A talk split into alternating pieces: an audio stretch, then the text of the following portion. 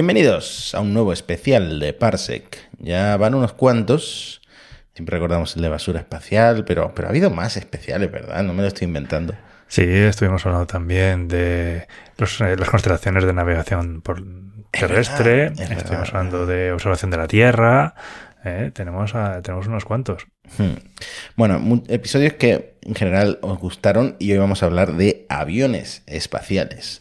Pero no queríamos dejar un tema que en el episodio anterior no nos dio tiempo a comentarlo, que es la última imagen de nuestro queridísimo telescopio espacial Webb. Una foto preciosa, que de hecho, como estamos en YouTube, se me ha olvidado, siempre se me olvida, como estamos en YouTube emitiendo también. Somos, somos unos youtubers novatos todavía, Matías.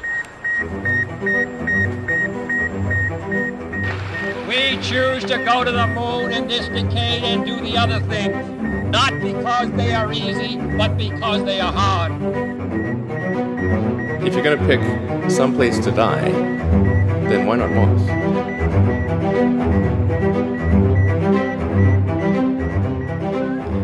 Mira, no te, no te preocupes, voy cubriéndolo, voy cubriéndolo. Aquí voy poniendo, voy poniendo aquí. Ya está, Urano. Venga. Para los oyentes del podcast, eh, tengo una pequeña gomita de Urano que estoy enseñando ahora a la cámara para cubrir mientras Matías abre el enlace. Pues nada, la famosa, por si no habéis visto, la famosa imagen eh, del web que salió hace una semana o un- una semana y pico es eh, Urano. Lamentablemente nuestros compañeros de la prensa anglosajona pudieron sacar titulares mucho más graciosos, ¿no? Eh, el titular de Gizmodo en Estados Unidos era algo como, mira el, anillo que rodea Urano, ¿no? Si lo traducís a, inglés, mira los anillos que rodean Urano. Si lo traducís en inglés, pues suena gracioso. ¿Por, por qué será? Y efectivamente, efectivamente, mm, 11 de los 13 anillos conocidos de Urano fueron captados, yo creo que con más detalle que nunca, gracias al telescopio espacial Webb, junto con, ser algunas características interesantes del, planeta, de su atmósfera.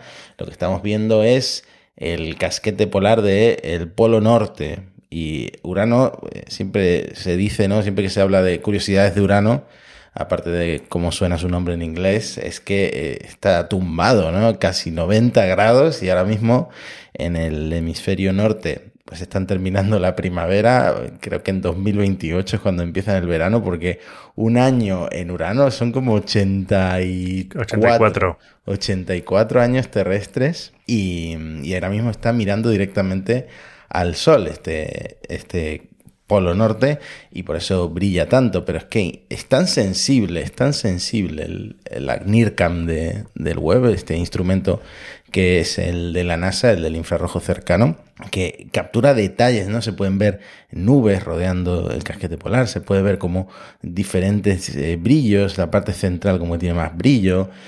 Se pueden también eh, ver seis de las 27 lunas de, de Urano, las más grandes y también una de las pequeñitas, PAC. Voy a abrir el artículo de, de Daniel Marín, que ha sacado pues como una recopilación de todos los planetas del sistema solar que ha observado el James Webb. Eh, él dice que sí, que el objetivo principal del web es el estudio, como decíamos cuando se lanzó, de, de- del universo primigenio, ¿no? de las galaxias, de la formación estelar, pero a ver, tiene, tiene eso aquel que lo pongan a observar los planetas del sistema solar porque estamos obteniendo al final fotos nunca vistas. Y aquí la compara con la de la Voyager, que es la única sonda la única nave que pasó por Urano en 1989.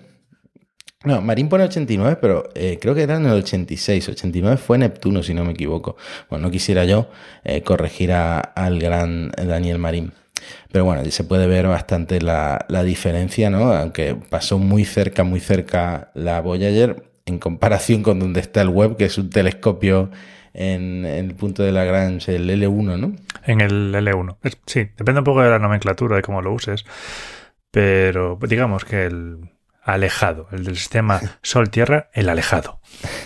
Bueno, pues como en el infrarrojo eh, se ven más detalles, pues ahí está, ahí queda la comparación, ¿no? Y ya tenemos una imagen actualizada de, de Urano, este planeta gigante de hielo tan curioso y, y, tan raro por el plano, por cómo está girado en su plano orbital. ¿no? Y bueno, eh, otros planetas que también ha observado el, el web, hablamos de, de, las fotos de Saturno, hablamos de las fotos de Júpiter, que también se veía el anillo de, de Júpiter, que si ya el del Uranus es bastante tenue, porque el material oscuro del polvo, el todo lo que rodea al planeta, pues el de Júpiter es muy tenue en comparación con el, planeta y aún así lo capturó, ¿no? ¿Qué más podemos contar antes de pasar a los aviones espaciales? Bueno, podemos hacer una actualización de la misión Psyche de la NASA, que curiosamente es una misión que también va a un cuerpo tumbado, igual que Urano rota tumbado, su eje de rotación tiene casi 90 grados, sí que irá al asteroide metálico del mismo nombre Psyche, que también curiosamente, rueda tumbado, lo cual nos hace pensar que en algún momento hubo alguna colisión bastante gordita con estos dos cuerpos. De hecho, con Urano se supone que fue un cuerpo de más o menos el tamaño de la Tierra durante la formación del sistema solar. Y con Psique no se sabe lo que fue, pero que puede ser que por ello, Psique, que es un asteroide metálico, pues igual es el resto de un cuerpo mayor que se quedó pelado, digamos, por culpa de esa, de esa colisión. Así que la misión NASA de la Psique, de la misión Psique de la NASA, va a ir a investigar este asteroide y probablemente averigüe, o esa es la intención, que pudo crear un asteroide como este metálico. Tiene nueva fecha de lanzamiento. Después de los problemas que habíamos dicho que tenía el JPL, los problemas que tenía de trabajo, de acumulación, el hecho de si el trabajo remoto era un problema o no, bueno, ahora mismo ya tienen nueva fecha, que sería entre el 5 y el 25 del próximo mes de octubre. Ese es el momento en el que se abriría la ventana. Se lanzará a bordo de un cohete Falcon Heavy de SpaceX, que igual que decíamos que también lanzaría Europa Clipper, ¿no? el Falcon Heavy se va a usar en muchas misiones de la NASA. También debido a, esta, a, esta, a este cambio en la fecha va a tener un nuevo plan de misión. Ahora va a tener una asistencia gravitatoria con Marte y llegará al asteroide Psyche en agosto de 2029. Suerte, esperemos que ya sea definitivo y que puedan lanzar la misión este año y bueno, cuando la lancen, ya en lo que sería la tercera temporada de Parsec, pues aquí estaremos para contarlo, espero. Y con esto y un bizcocho pasamos a, repasar lo que es la historia de eh, los aviones espaciales, porque hablamos mucho de cohetes, pero los aviones espaciales tienen mucho que decir en esta industria, ¿no? Sí, los aviones espaciales son un poco como el, el sueño, el santo grial de este tipo de tecnologías. De hecho, si consigues que el avión despegue desde una pista de aterrizaje y vaya al espacio y luego vuelva a otra pista de aterrizaje, eso ya sería el sumo. Pero de momento eso no se ha conseguido. Pero es verdad que son tecnologías muy interesantes porque obviamente son reutilizables. Los dos aviones espaciales más famosos que ha habido son, por supuesto, la lanzadera espacial estadounidense y el Buran soviético. La lanzadera tuvo varias misiones, ya lo sabemos. El Buran tuvo dos o tres, no recuerdo bien. Eh, pero nunca llegó realmente a volar. De hecho, realmente creo que solo tuvo una. Em, como curiosidad, el Buran voló sin tripulación, porque el Buran podía volar sin tripulación tenía piloto automático, cosa que la lanzadera no podía hacer. Antes de estos dos, antes de la lanzadera y del Buran, hubo muchos ensayos y muchos experimentos.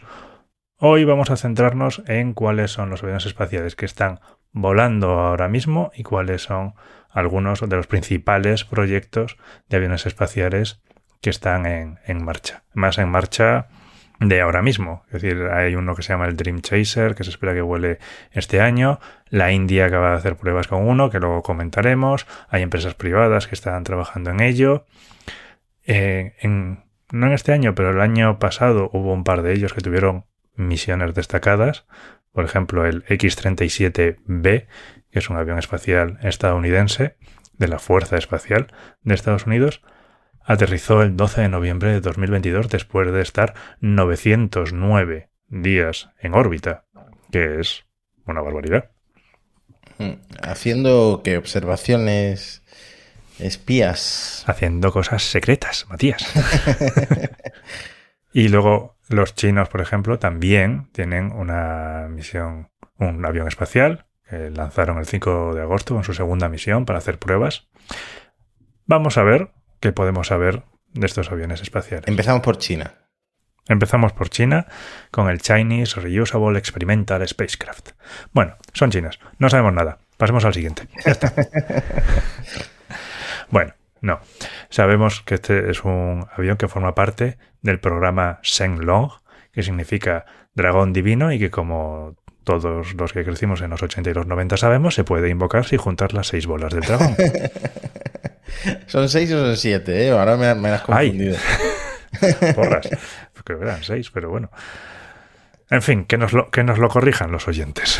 Sí, sí, sí. China empezó a trabajar ya en aviones espaciales a- a- en el año 2000, en momentos tan tempranos como el año 2000. Ahí se empezaron a ver públicamente algunos modelos, lo cual ya cuando se ven públicamente es porque eh, están sancionados, ¿no? Se pueden, están trabajando en ello. Luego otros modelos fueron apareciendo ya en 2007 y las primeras pruebas suborbitales fueron, se cree, en 2011. El primer lanzamiento se realizó el 4 de septiembre de 2020 a las 7 y media UTC. Se lanzó por un larga marcha 2F desde el centro de Jiquan en el desierto del Gobi. Aquí podemos destacar que la cofia del cohete tuvo que ser modificada, porque claro, metes un avión, tiene alas, tiene colas, tiene superficies eh, aerodinámicas. Entonces tienes que añadirle unas protuberancias a la cofia para que pudiera entrar el avión adecuadamente. Y eso permitió que gente estudiara con esas modificaciones y especularan con la forma del avión. Porque como decimos, esto es secreto. Analizando eso, se especuló que podía ser similar a la forma del X-37B estadounidense. Muy parecido, muy parecido. Bueno, es normal. El X-37B es una tecnología probada. Es lógico que los chinos usaran algo que ya se sabe que funciona, ¿no? En la primera misión de este avión estuvo dos días en el espacio y aterrizó en una pista en la región autónoma de Xinjiang. Seguramente se pronuncia diferente, pero bueno. Y es una pista que se construyó específicamente para esto. Y la segunda misión que comentábamos al principio despegó el 5 de agosto de 2022. ¿Qué se supone que quieren hacer con este avión? Pues la típica frase de desarrollar tecnologías que permitan la conquista pacífica del espacio. Muy bien. ¿Qué, qué parte del espacio quieren conquistar en- concretamente? Todo, supongo, pero empecemos por la órbita baja terrestre, ¿no? Más que nada porque este se lanzó a órbitas de en esta en esta misión se lanzó a órbitas de, de 345 por 595 kilómetros, claramente órbita baja y de 50 grados de inclinación. Y un poco después, el 25 de agosto, la elevó a una órbita más o menos casi circular de 600 kilómetros. Es bastante llamativo porque después de esta maniobra de elevar la órbita, los, la Fuerza Espacial Estadounidense detectó que había un objeto nuevo cerca de este avión espacial, de cerca de muy cerca. De hecho, lo metieron en la base de datos de SpaceTrack el 31 de octubre, varios meses después, solo cuando ya estuvieron muy seguros de que eran dos objetos diferentes. Puede ser que se soltara antes, puede ser que se soltara mucho antes, no está muy claro. ¿Para qué? No se sabe. ¿Es para monitorización de la nave? Ni idea. ¿Es un pequeño satélite independiente con otros usos? ¿Van a hacer pruebas de retirada de debris? ¿Van a hacer pruebas de acoplamientos? No se sabe. Es cierto que, por ejemplo, la primera misión de este avión también hizo algo parecido porque soltó un objeto dos órbitas antes de aterrizar que emitía en banda S. Tampoco se sabe para qué. Bueno, para la conquista pacífica del espacio. El avión, ya podemos dar detalles un poco más técnicos, pesa unas 5 toneladas y sus medidas, basadas en las mediciones de la cofia que comentábamos antes, pues podrían tener una envergadura alar de más de 4,2 metros y como mucho 12,5 metros de longitud. Como digo, basado en las dimensiones de la cofia. Además, China tiene otro avión espacial, que es un avión suborbital. El ingeniero jefe de los Langa Marcha, Long Lehao, apareció en una conferencia y lo refiere como el AT-1B. Eh, una cosa que me ha llamado la atención. El ingeniero jefe de los Long March se llama Long. Mm, sí, ya, Ah. ya ves. Excelente. Sí, casualidades que tiene la vida. Este es un, lo llaman en realidad en las comunicaciones oficiales sistema de transporte suborbital reutilizable o vehículo de transporte suborbital sustentador, es decir, vale, está claro que tiene alas. También despegó curiosamente en agosto de 2022, en este caso el 25, y aterrizó poco después en Mongolia Interior en lo que era su segunda misión. La primera tuvo lugar en 2021. Tampoco se sabe muy bien qué vuelo hizo. Subir, planear y bajar, no se sabe. Una órbita puede ser parte de un desarrollo de un sistema de despegue en dos etapas, no se sabe. es una pena, pero aquí la mayor parte del episodio es decir, no se sabe. También te digo que para ser tan secretos y no saber muchas cosas estoy hablando mucho. Pero no, bueno. eh, a ver, pero también pasará con el avión espía estadounidense, ¿no? No se sabe nada porque para eso es, es espía, ¿no? Bueno, del estadounidense, como luego veremos, sabemos un poco más. En este caso, en el chino es que ni siquiera hay fotos. Hay una foto de Planet en 2020 que básicamente es un píxel difuminado que no se ve realmente. En el X37B, en el norteamericano, sí que hay fotos y luego lo veremos. Boeing tiene hasta su propia página web del X37B, o sea que es secreto, pero menos, ¿no? Bueno, es bastante feo por fuera. Según, según gustos, todo el mundo tiene su público, Matías. Es como estos peces eh, que nadan a profundidades muy profundas, que son, que son Ah. más feos que los Sí. peces que nadan un poco más cerca de la superficie. Pues, Esos peces tienen mala publicidad. En el agua son más fotogénicos que cuando los sacas fuera del agua y quedan muy chof. Quedan, quedan muy espachurrados. Sí. Pero bueno, vo- volviendo a los aviones espaciales, eh, China está desarrollando, hay otros proyectos eh, por las distintas corporaciones que tiene China. Ya sabemos que el programa espacial chino es bastante complejo, probablemente la única persona en el mundo que lo entienda sea Daniel Marín, así que no vamos a entrar en esos detalles. Pero una de las corporaciones está trabajando en su propio avión espacial llamado Tenjung. Una de las firmas comerciales ha recaudado también dinero, casi 50 millones de dólares, para un avión espacial hipersónico. Hay un montón de compañías chinas de cohetes con presentaciones, es decir, realmente no hay algo muy en marcha más allá del powerpointismo, ¿no? Pero ponen aviones espaciales en sus presentaciones para como parte de la carga de, sus cohetes líquidos, ¿no? Está claro que el tema de los aviones espaciales tiene mucho interés. Hasta aquí, China. Vamos a hablar del X-37B, ese avión espacial que no te gusta. Oh, Bueno, estoy, para la gente que esté siguiendo esto por YouTube, estoy enseñando que efectivamente Boeing tiene una página específica, una landing page para el X37B. Así que para ser secreto, bueno.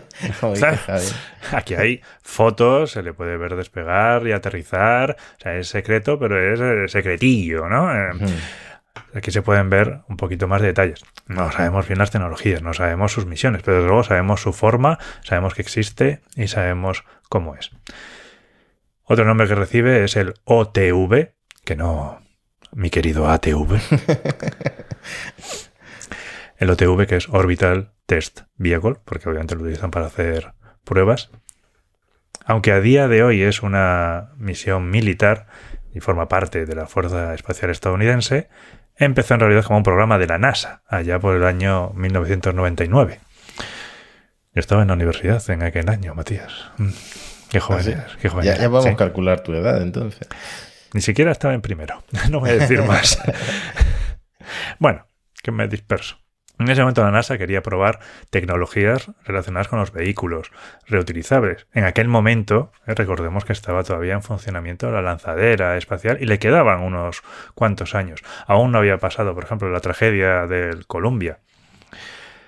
Después de que la NASA estudiara lo que quisiera estudiar con él, en el 2004 lo trasladaron al Departamento de Defensa, en concreto a DARPA. DARPA, que es el Defense Advanced Research Projects Agency, que es bastante conocidillo. En Gizmodo siempre, siempre que sacamos algo de DARPA llama mucho la atención, ¿no? Por de las cosas que, que investigan de vez en cuando que son muy llamativas. Entonces, en- estaba bajo el mando espacial de la Fuerza Aérea hasta que en 2019 Donald Trump creó la Fuerza Espacial y por tanto pasó a ese nuevo cuerpo. Porque tras el desastre del Challenger, los militares estaban muy interesados en una misión de este tipo porque querían promover su independencia espacial. La lanzadera en principio iba a ser tanto civil como militar, pero después de este desastre los militares preferirían, preferían tener una independencia y no estar relacionados con el espacio civil. El fabricante, como ya he dicho antes, es Boeing, entonces se llamaba Boeing Integrated Defense Systems y ahora es Boeing Space Defense and Security y lo constituyó la rama que se llama Phantom Works. Mm. Buen nombre. Sí, es la parte que se encarga de prototipos y proyectos clasificados. Todas tienen alguna de estas. Lockheed Martin, por ejemplo, tiene Skunk Works, ¿eh? que también es bastante conocidilla. ¿En, en GMV tenéis algo de eso? Ni confirmo ni desmiento. No esperaba mejor respuesta. El caso, el X-37, su diseño se derivó del transbordador espacial, claramente. Entonces tiene una relación, es muy parecido en, en propiedades de sustentación y de resistencia a la lanzadera. De hecho, curiosamente, en los diseños originales se iba a lanzar en la bodega de la lanzadera, lo cual a mí me pareció, me, pareció- me habría parecido grandioso, ¿sabes? Tienes un pequeño avioncito espacial dentro de un avionaco espacial. Me habría estado guay. Poco se habla de lo que cabía eh, en el transbordador Ya. espacial y de, y de lo guay que era, ¿no? Bueno, también peligroso por todos los accidentes que tuvo, pero importante. Tenía sus cosas, pero realmente era una nave magnífica. Pronto se dieron cuenta de que la opción de lanzarlo con la lanzadera pues no era económica. ¿eh? Uno de los problemas que tenía era este. Y entonces se rediseñó para lanzarlo ya con un cohete. En particular con el Delta 2 o alguno equivalente. En principio iba a ser sin cofia. Pero luego se ha lanzado con ella por si en el lanzamiento las alas se pudieran ver afectadas. Y de hecho ha sido lanzado desde cohetes Atlas 5 y desde Falcon 9. Estoy viendo, perdona, es que mientras hablas en YouTube voy pasando como imágenes. Lo siento para, para los oyentes de audio, que son la mayoría, siento estar constantemente interrumpiendo para hablar de YouTube, pero eh, pasando por una página he visto que le dieron un premio al X37B, el Collier Trophy, un trofeo a, eh, que se le da pues a los avances más prominentes de, de la aviación, ¿no? Así que pa- para, para ser un avión secreto, pues, es bastante hasta laureado, ¿no? Puede ser secreto, pero es popular. Se ve que el enfoque de China y Estados Unidos es diametralmente opuesto con estas cosas. El caso, Boeing empezó con los test en 2004 con el modelo X-37A. Se lanzó, curiosamente, desde el White Knight, que luego se rebautizaría como White Knight One, porque ahora Virgin Galactic tiene el White Knight 2. Y mm, siguieron con pruebas hasta que la USAF ya decidió que haría su versión en 2006, que es la X-37B, ¿eh? Echado de originalidad en la nomenclatura. Y el diseño de este avión fue para que pudiera permanecer en órbita 270 días de seguido. Bueno, ha superado el diseño, como hemos visto. Sí, hemos dicho sí. que en la última misión estuvo 900, más de 900 días en órbita. También es gracioso porque cuando está en órbita, eh, lo que hace es que esto funciona como un panel solar y el panel solar está dentro de la bodega. Entonces, cuando está en órbita, se despliega el panel solar de la bodega, ¿eh? como quien despliega su antena parabólica cuando se va al campo o algo así, o la tienda de campaña, y empieza a funcionar en la misión que lleve, que como decimos, es secreta. De hecho, es tan secreto que sabemos que hay dos de ellos, pero nunca está muy claro cuándo vuela cuál de, estas, de estos vehículos. Están normalmente en el Centro Espacial Ken- Kennedy y eh, ocupan los hangares que antes ocupaba el transbordador. Pero tan, parecidos son que la gente no puede darse cuenta de cuál es cuál. Esto es como cuando nacen los gemelos. Mínimo le tienes que poner pues una cinta a uno de los dos para, Claro. para reconocerlo. Seguro que hay, eh, por lo menos eh, los ingenieros tienen claro cuál es cuál. Y seguro que hay algo para diferenciarlos, como dos padres de gemelos eh, lo diferenciarían. ¿eh? Igual en algún sitio tiene puesto uno el 1 y otro el 2, pero, es- pero nunca han dicho dónde. Entonces, claro. Y luego, obviamente, como decíamos, las misiones son clasificadas, ha habido mucha especulación, si, se utiliza para espiar satélites, si pudiera llevar armas a bordo, cosa que han desmentido rotundamente. Nuestro amigo, y como sueles decir, oyente de Parsec, Jonathan McDowell, ha declarado que los satélites que se ha podido lanzar desde el X-37B nunca han sido reportados, que es lo que exigiría la Convención de Registro de la Oficina de Asuntos del Espacio Ultraterrestre de las Naciones Unidas, y nos declararon para que otras partes de la Convención no supieran de ellos. O sea que aquí vemos también que los Estados Unidos también lanzan cositas sin decir qué son. Pero serán dete- detectables, ¿no? Y alguien los habrá registrado. sí, sí, sí. Cuando se detectan, pues lo mismo. Se mete su propio registro en la base de datos y ya se siguen. ¿Para qué, se, para qué son? Mm, Pues como lo dicen, no se sabe, pero registrados están. Estos aviones han volado ya seis veces. La primera, por supuesto, voló menos de los 270 días diseñados, pero los demás han ido aumentando la duración cada vez más hasta los 909 que hemos comentado. Como dijimos antes, la Buran podía, o el Buran, podía aterrizar de forma automática, mientras que la lanzadera no. Así que la primera misión que tuvieron de este tipo de misiones fue el primer aterrizaje orbital autónomo de Estados Unidos en una pista.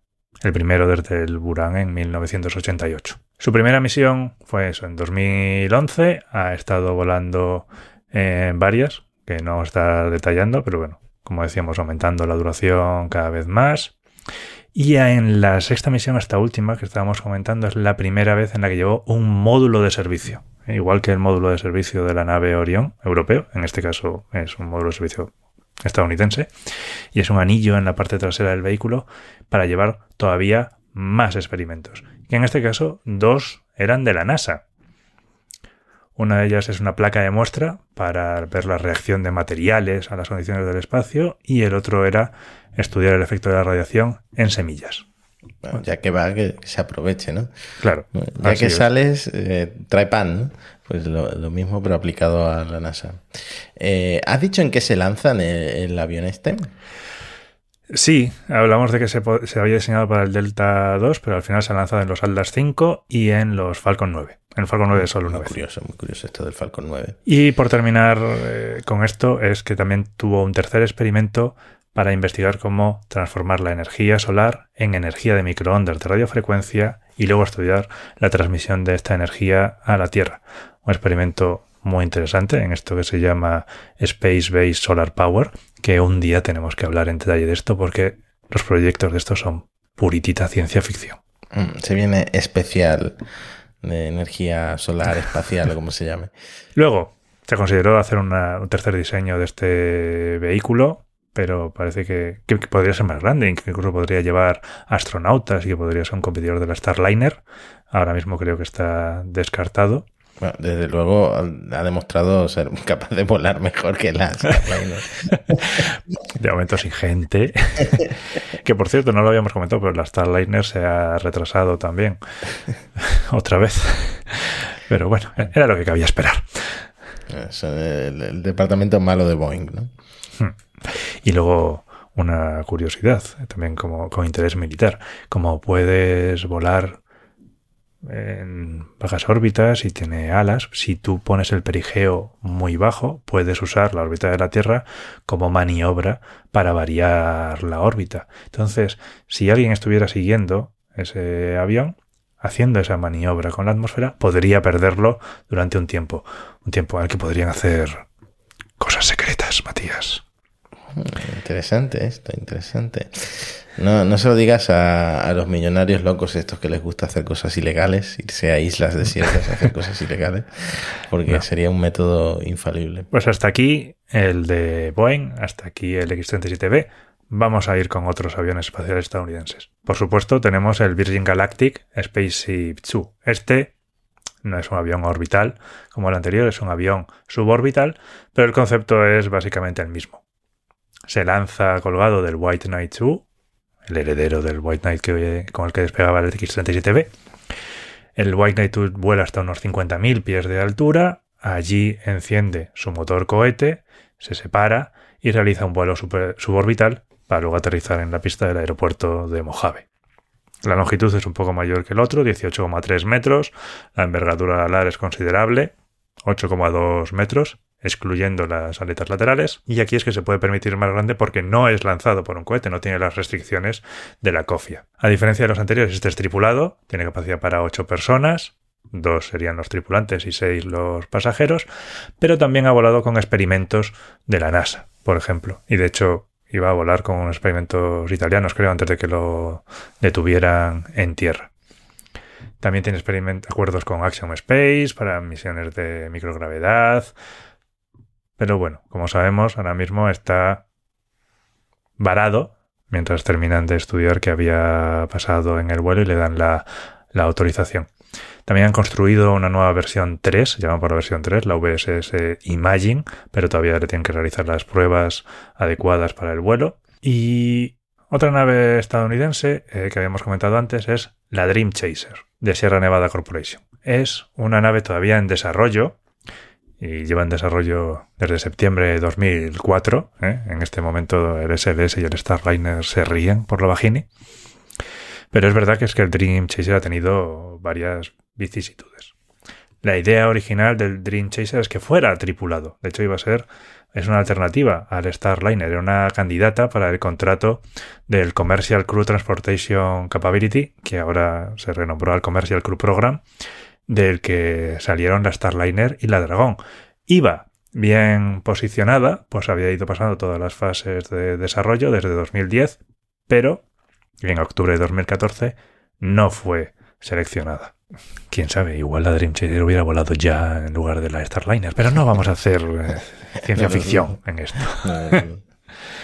De hecho, después de esta Bueno, mira, de hecho, hablando de la Starliner, podemos comentar así de pasada que a Boeing le dieron 4.200 millones de dólares para desarrollar la Starliner y a SpaceX para la Cruz Dragon le dieron 2.600 millones.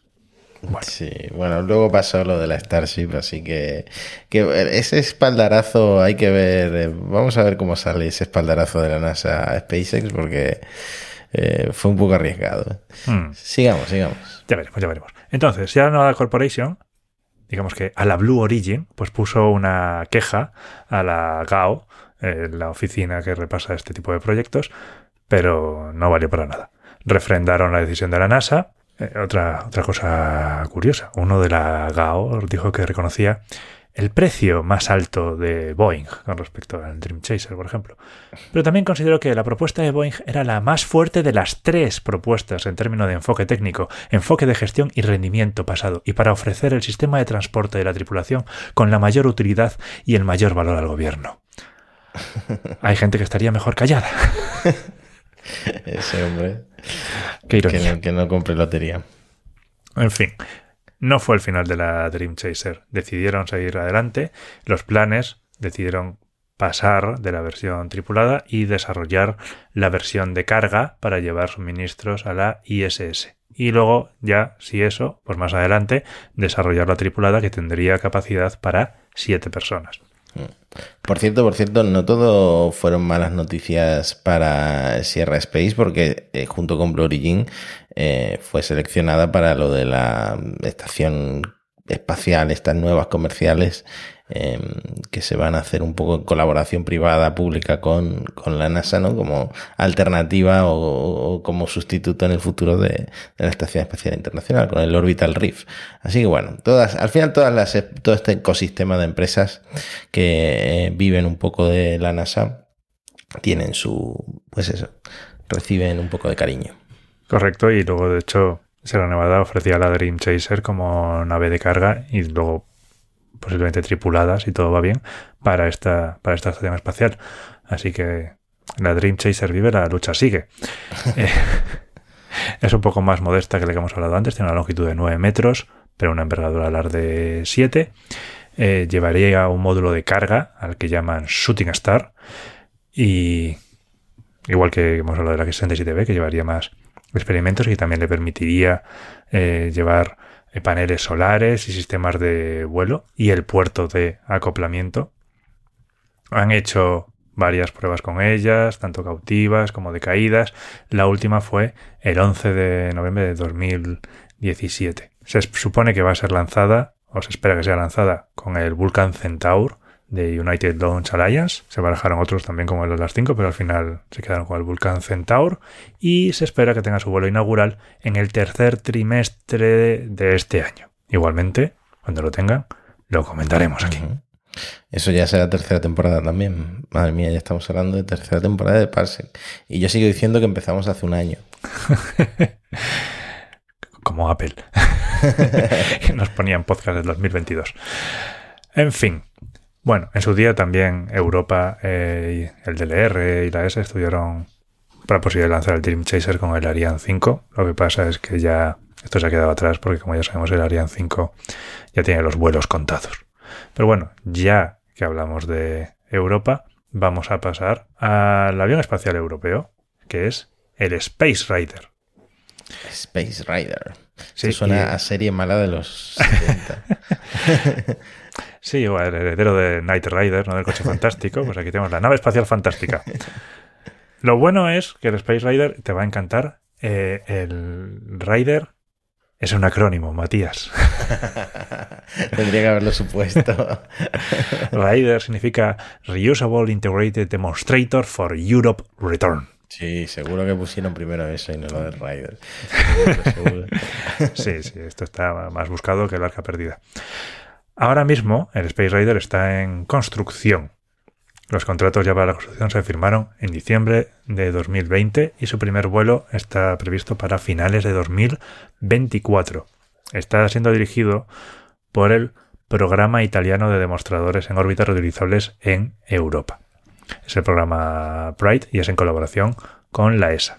Otro, igual que el Vega, otro programa dirigido principalmente por la parte italiana. Y es la, continuación de uno que ya voló, del vehículo experimental intermedio o IXV, Intermediate Experimental Vehicle.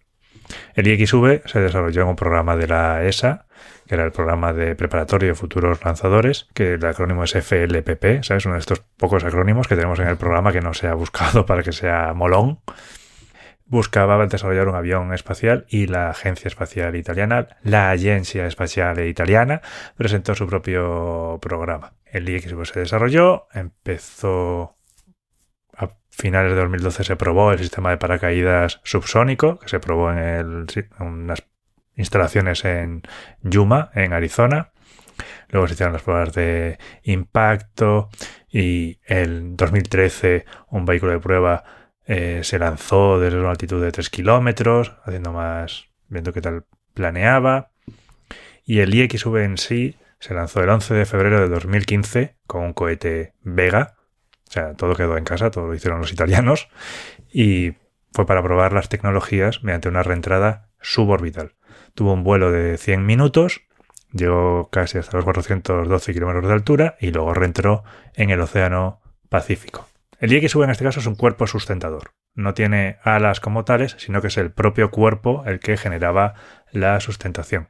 Así que en este caso fue el primer cuerpo sustentador en realizar una reentrada. Yo no he trabajado ni en el IXV ni en el Space Rider, pero te puedo decir que GMV tiene una participación importante en los sistemas de, de a bordo de esta nave. Pero di la verdad, ¿en algún avión espacial has tenido que poner un granito de arena? No, mm, me temo que no. Te puedo decir que el que trabajaba en esto estaba en el despacho de al lado, pero esto es lo máximo que puedo llegar. ¿Compartís máquina del café? Eso es, eso sí. Bueno, esa es tu, tu participación. También hay que darle charla a los, a los Claro. ingenieros para que para inspirarlos y que no se aburran. Sí, Javi sabe lo que hace. Bueno, después del IXV, como digo, pasamos a desarrollar el Space Rider. Hace poco ha concluido la revisión del diseño crítico y se espera que se consolide el diseño a principios de este año. Ah. Se está trabajando también para ver qué cargas útiles volarán en este primer vuelo. Como decíamos, dirigido por Italia, va a estar construido por Thales Alenia Space y por Avio. Y después de las pruebas, para 2025, la ESA ya desea privatizar también el Space Rider, donde probablemente el operador sea Ariane Space. Nuestros amigos franceses. En fin, el Space Rider, como heredero del XV, también será un cuerpo sustentador. Está diseñado para aterrizar con paracaídas, eh, con una precisión de 150 metros. El paracaídas sería un parafoil, que es algo parecido a un parapente. Y es lo que probarán en las próximas, en las próximas pruebas. Lo lanzarán con Vega C, si consigue resolver sus problemillas. Y se supone que podrá estar en órbita unos dos meses. Ya en los 70 y en los 80 en Europa también se pensó en un avión espacial, ¿no? Como comentábamos, los estudios se pudieron hacer mucho antes. El Hermes del Kenés, de hecho, era un, un avión espacial que habría sido tripulado. Empezaron a planteárselo ya en, en 1975 y quisieron continuar en el 85 bajo los auspicios de la ESA. Al final, como ya sabemos, esto no lleva a ningún lado. Se habría lanzado con un Ariane 5, que por eso estaba certificado para tripulación. Pero hubo muchos retrasos, hubo muchos problemas de financiación y en el 93 se canceló.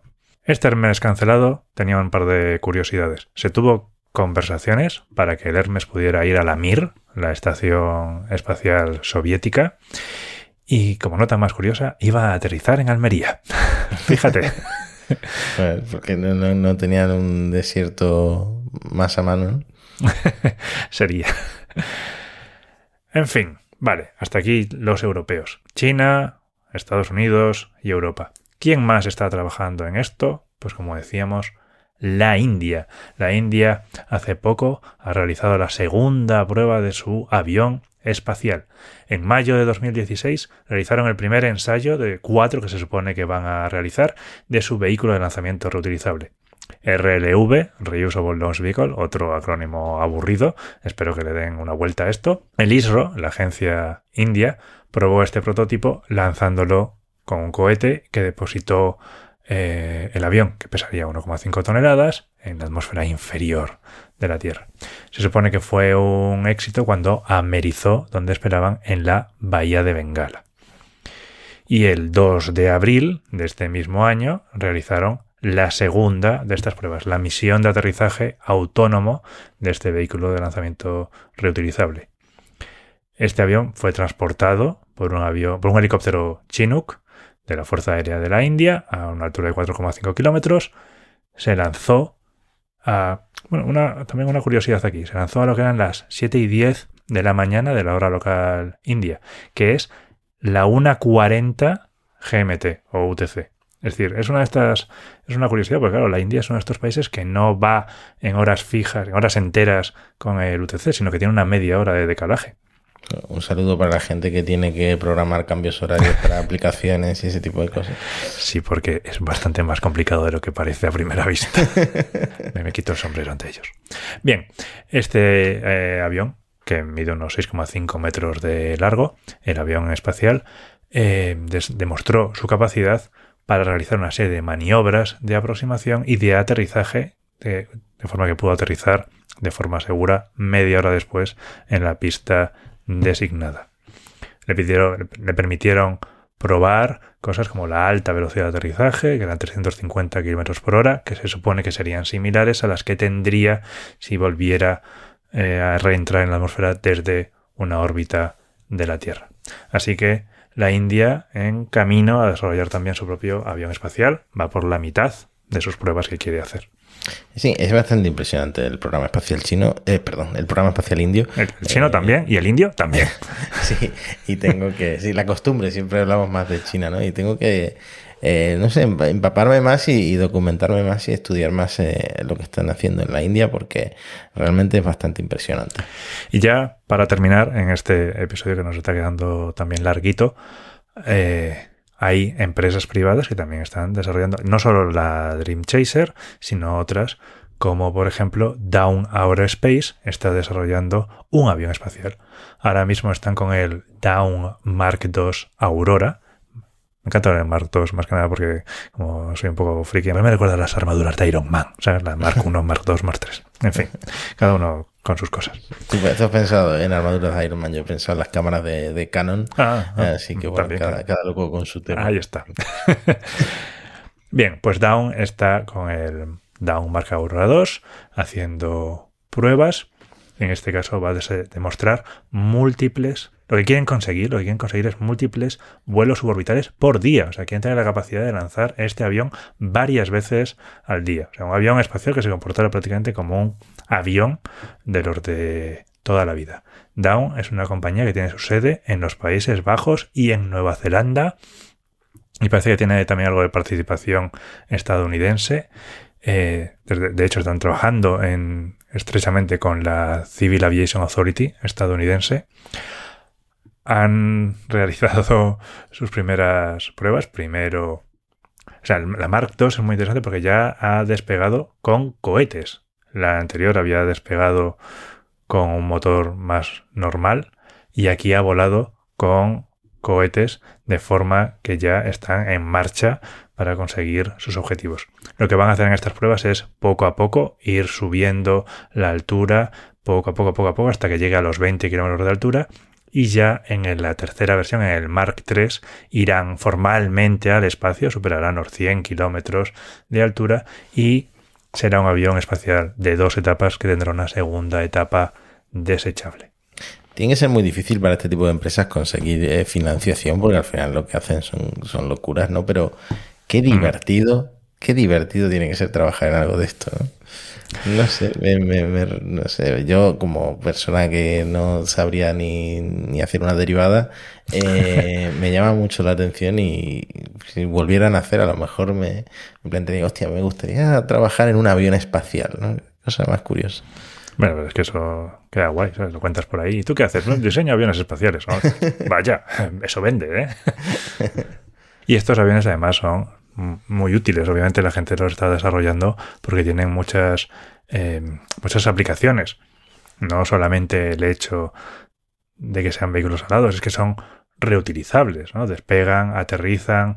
eh, si Down, por ejemplo, consigue sus objetivos, pueden aterrizar y despegar varias veces en el mismo día, lo cual te permite hacer muchos experimentos en poco tiempo. Puedes probar nuevos sensores.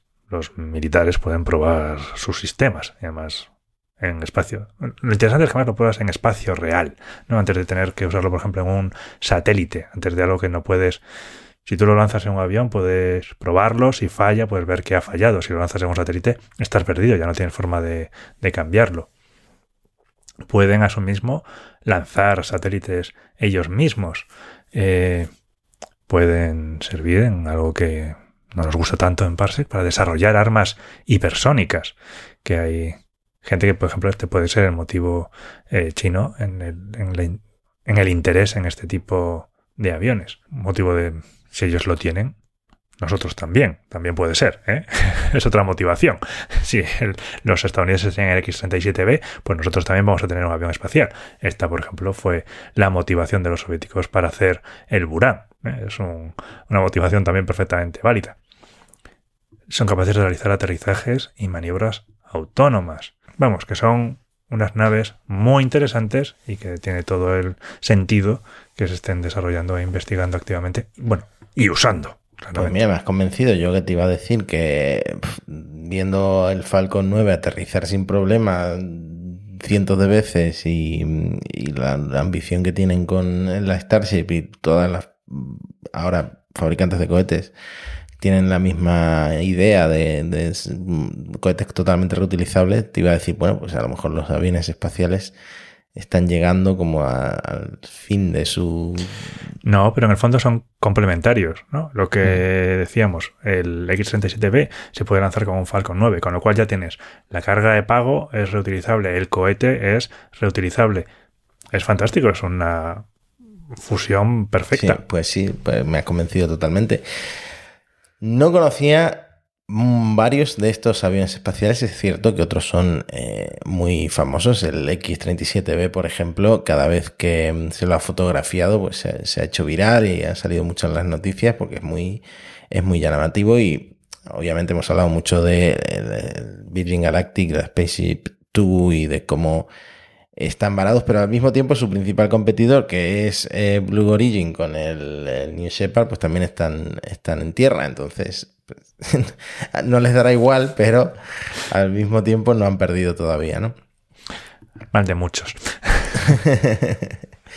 Pues eso, consuelo de tonto supongo, pero me ha gustado mucho este episodio, me ha, me ha interesado bastante el tema y eso que yo no sabía ni la mitad sobre aviones espaciales y me gustaría que siguiéramos hablando en Parsec de este tipo de, pues, de naves. Pues, ¿no? pues seguiremos. Eh, ve- veremos cómo se van desarrollando. Veremos a ver si el Dream Chaser consigue volar este año. Veremos también cómo se va desarrollando el Space Rider y, y el programa indio y el Downward Space. Iremos viéndolo aquí y hablándolo en la tercera, cuarta, quinta, sexta temporada de Parsec y las que hagan falta.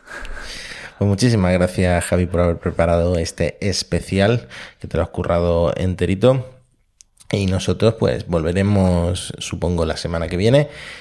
En- para hablar de noticias. Eh, Va a despegar eh, Juice, va... Bueno, Juice habrá despegado cuando hemos publicado esto, ¿verdad? Seguramente. Estamos, gra- estamos grabando. eso esperamos, eso esperamos. Estamos grabando unos días antes.